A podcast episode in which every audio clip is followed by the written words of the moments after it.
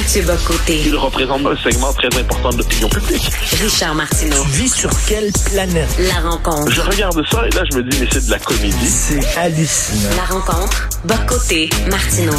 Alors, Mathieu, selon toi, qu'est-ce qui va arriver au Parti conservateur? Ben, en fait, comme d'habitude, il sera incapable de définir son identité politique. C'est-à-dire, c'est un parti qui est en perpétuel questionnement sur lui-même parce qu'il rassemble des courants qui cohabitent difficilement. D'un côté, on a le Parti libéral du Canada, qui est un parti idéologiquement unifié. On sait c'est quoi le Parti libéral du Canada, c'est le régime de 82, c'est le trudeauisme, c'est dans son esprit la coalition des minorités, c'est le multiculturalisme, et ainsi de suite.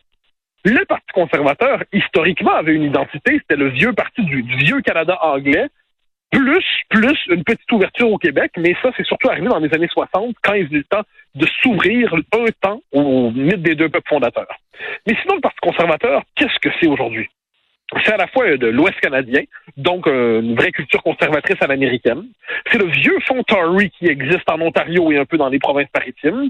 C'est des nationalistes québécois qui, pour une raison ou pour une autre, font le pari du parti euh, du fédéralisme canadien ou alors des vrais fédéralistes mais de droite. Et tout ça, si on cherche ensemble un lien idéologique, on ne le trouve pas, sinon une chose, la nécessité toujours de se dissocier de leur aile droite, dite droite religieuse, qui est l'espèce de, de, de, de, repoussoir du parti sur lequel tout chef doit taper pour être capable d'être légitime auprès des médias. Donc je pense que la part manquante du Parti conservateur canadien, c'est tout simplement d'avoir une identité politique autre que négative. Le seul espace où le Parti conservateur se déploie, c'est sur le mode on va mieux gérer, puis on va être moins centralisateur. Mais c'est tout ce qu'ils ont globalement proposé. Erin O'Toole s'était fait élire en, en, se présentant comme une forme de candidat anti-woke. Faut pas l'oublier. Il prétendait défendre la liberté dans les universités et ainsi de suite. Il prétendait respecter l'autonomie des provinces sur la loi 21, notamment la loi 21. Et finalement, c'est un candidat qui a voulu vraiment se noyer dans le marais du centre en espérant gagner un peu de légitimité. Résultat des courses, le Parti conservateur ne sait pas ce qu'il est et, il vient d'éclater sur une crise où il ne devrait pas éclater, c'est-à-dire le leadership d'autour. Il n'aurait pas dû être éjecté autour d'une question comme ça. Pourtant, c'est ce qui arrive. C'est ce qui arrive quand on manque à la fois de doctrine et de colonne vertébrale. Mais ils sont tentés là, par l'option du durcissement. Peut-être qu'il faut qu'ils passent par là pour se purger. Là. Ben, le durcissement, on ne sait jamais exactement ce que ça veut dire. Hein. En ce moment, respecter l'idée des mesures sanitaires, je pense pas que c'est ni mou ni dur. C'est bon, on est dans une crise. Ensuite, l'idée qu'il faut en sortir davantage, on doit sortir de la psychologie sanitariste, comme dirait l'autre, dans laquelle on s'est engossé collectivement. Je ne sais pas si c'est mou dur. Je pense qu'au-delà de la crise sanitaire, qui est par ailleurs un révélateur politique, je pense que c'est sur les autres questions qui fondent l'identité politique du Parti conservateur que des questions importantes se posent. Est-ce que le Parti conservateur, qu'est-ce qu'il pense du multiculturalisme canadien? Qu'est-ce qu'il pense de la question woke? Qu'est-ce qu'il pense des questions liées à la liberté d'expression? Qu'est-ce qu'il pense de l'empiètement d'Ottawa dans les provinces? Qu'est-ce qu'il pense de la question d'immigration? Qu'est-ce qu'il pense des questions de culture? Mais globalement, il pense rien de tout ça normalement parce qu'il vit sous la domination idéologique du Parti libéral.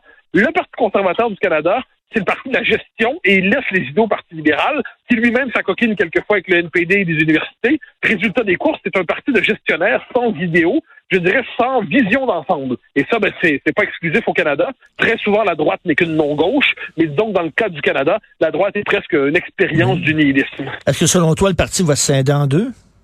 Non, non, parce que je pense qu'il y a, on, on, a, plus euh, je dirais, les cultures politiques canadiennes. Euh, Stephen Harper est passé par là. Donc, il était capable néanmoins de forger un parti à peu près unique euh, qui tient, mais le prix à payer pour cette unité, comme je le dis, c'est l'absence d'identité idéologique. Donc, l'espèce de mise à jour intellectuelle du conservatisme n'a pas eu lieu au Canada. Euh, Harper l'avait incarné. Harper avait représenté une forme de néoconservatisme à la canadienne. Il avait représenté quelque chose de politiquement efficace, en plus, faut bien le dire, le harperisme n'a pas survécu à Stephen Harper, en quelque sorte. Et c'est... Euh, alors qu'il y a eu un travail, Harper, faut jamais l'oublier, c'était euh, c'est un homme qui était idéologiquement très formé, très construit. Je me souviens quand Yann Martel disait c'est un inculte, on va lui envoyer des livres, est-ce qu'il a déjà lu des livres dans sa vie? Mais quelle condescendance euh, insensée. C'est un homme qui venait, qui était proche de l'école de Calgary, qui est une des écoles de, de théorie conservatrice au Canada, il avait développé son point de vue, mais est-ce qu'il y a eu un relais après l'école de Calgary des années 80-90 en Alberta qui avait cherché à repenser le conservatisme canadien? Il n'y a pas eu de suite intellectuelle. Je pense que la suite pour le politique du Parti conservateur canadien vient avec une suite intellectuelle qui est pour l'instant manquante. En tout cas, ça, ça, brasse, ça brasse énormément. Et le fait qu'ils ont mis comme chef intérim euh, Candice Bergen, euh, qui se promenait il y a très peu de temps avec euh, la, la, casquette de Donald Trump sur la tête, je sais pas ça. Oui, mais ça, ça, je lui laisse sa casquette. On, mais, mais, moi, ce qui, en fait, je trouve ça un peu loufoque parce qu'à ce que j'en sais, on n'est pas aux États-Unis. Mais, euh, mais puisqu'on est au Canada, on pourrait quand même parler français. Ah ben non, on parle pas français. Ça, c'est un élément qui est central, évidemment. Les conservateurs considèrent que le fait de ne pas parler français n'est plus nécessaire. Donc, après le gouverneur bah. général, après des juges, eh ben là, donc, en, en, de une étape à l'autre, on éjecte la nécessité du français dans l'appareil politique du Canada. Ben écoute, le, le ministre, moment, le, le ministre de l'immigration fédéral ne parle pas ouais. français. Oui, puis au même moment, au Québec, quand on veut s'assurer du, euh, du statut du, de ce que les juges puissent euh, travailler en français simplement et pas être soumis au bilinguisme obligatoire, eh bien, ici, on se fait casser par les tribunaux.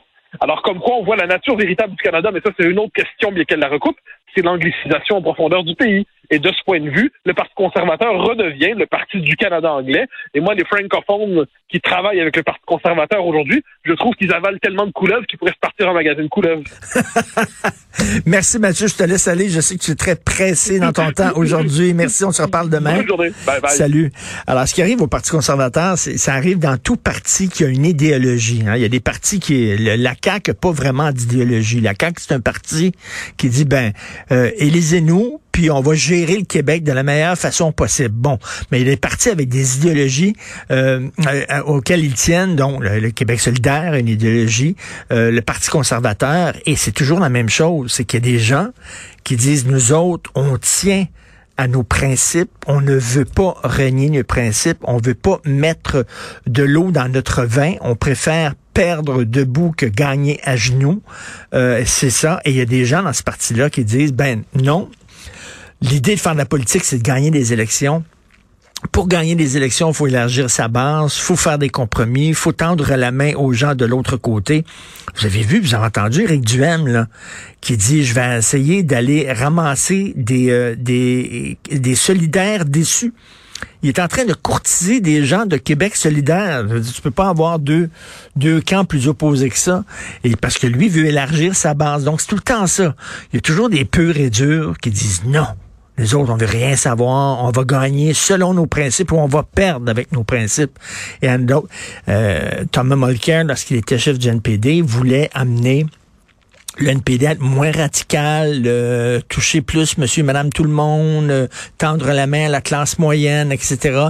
Il y a des gens au sein du NPD, la gang de Naomi Klein, puis bon, les gens très, très à gauche qui voulaient rien savoir et ils ont réussi à avoir la peau euh, de, de monsieur Mulcair. C'est la même affaire au Parti conservateur. Donc, on dirait qu'ils ils veulent vivre leur moment durcissement, comme on dit, ils veulent passer par là. Mais ce qui veut dire ben, qu'ils vont rester dans l'opposition. Et euh, l'idée de faire la politique, c'est pas de rester infiniment dans l'opposition. Dans l'opposition, c'est de gagner.